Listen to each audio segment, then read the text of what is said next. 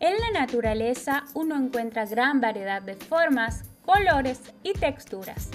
Es perfecto para lo que estos grupos buscaban transmitir, que al mirar el mural provoque emociones, sensaciones, poder transportarse a un lugar a través de esa imagen, sentirse libres por un momento y escapar del confinamiento.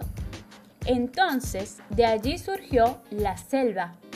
La idea también era mostrarle otros animales a los niños y niñas de la familia, que no son típicos de la zona en la que vive, sino que les ampliarían el conocimiento ilustrando a animales de la selva tropical, como el tucán, los lemur, los flamencos, el mono y plantas como la monstera deliciosa y flores pájaro entre otros.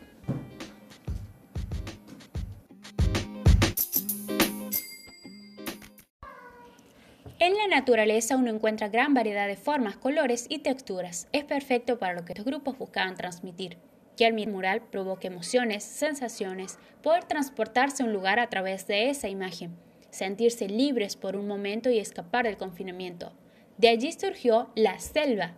La idea también era mostrarle otros animales a los niños y niñas de la familia, que no son típicos de la zona en la que viven, sino que les ampliarían el conocimiento ilustrando a animales de la selva tropical como el tucán, los lemurs, los flamencos y plantas como la monstera deliciosa y flores pájaro, entre otros.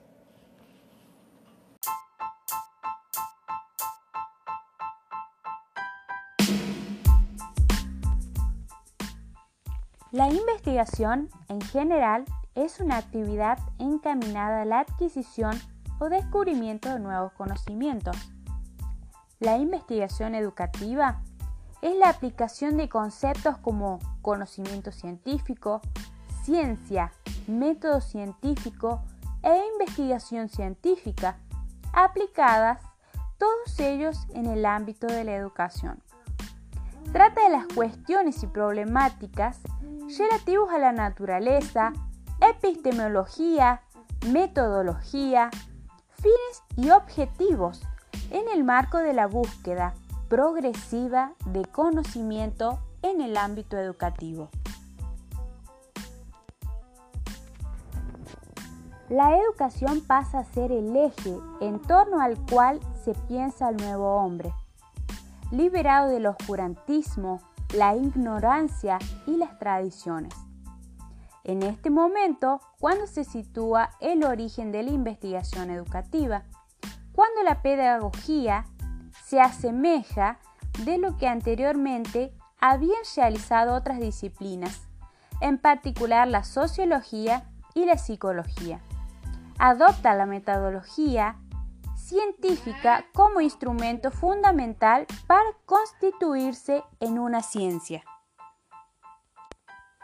La investigación educativa como disciplina de base empírica se conoció inicialmente como pedagogía experimental.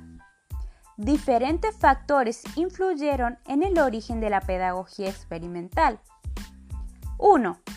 La necesidad de afirmar la educación sobre bases empíricas. 2. La vinculación con la psicología. 3. El desarrollo de la paidología. 4. La introducción del método experimental en ciencias afines a la educación.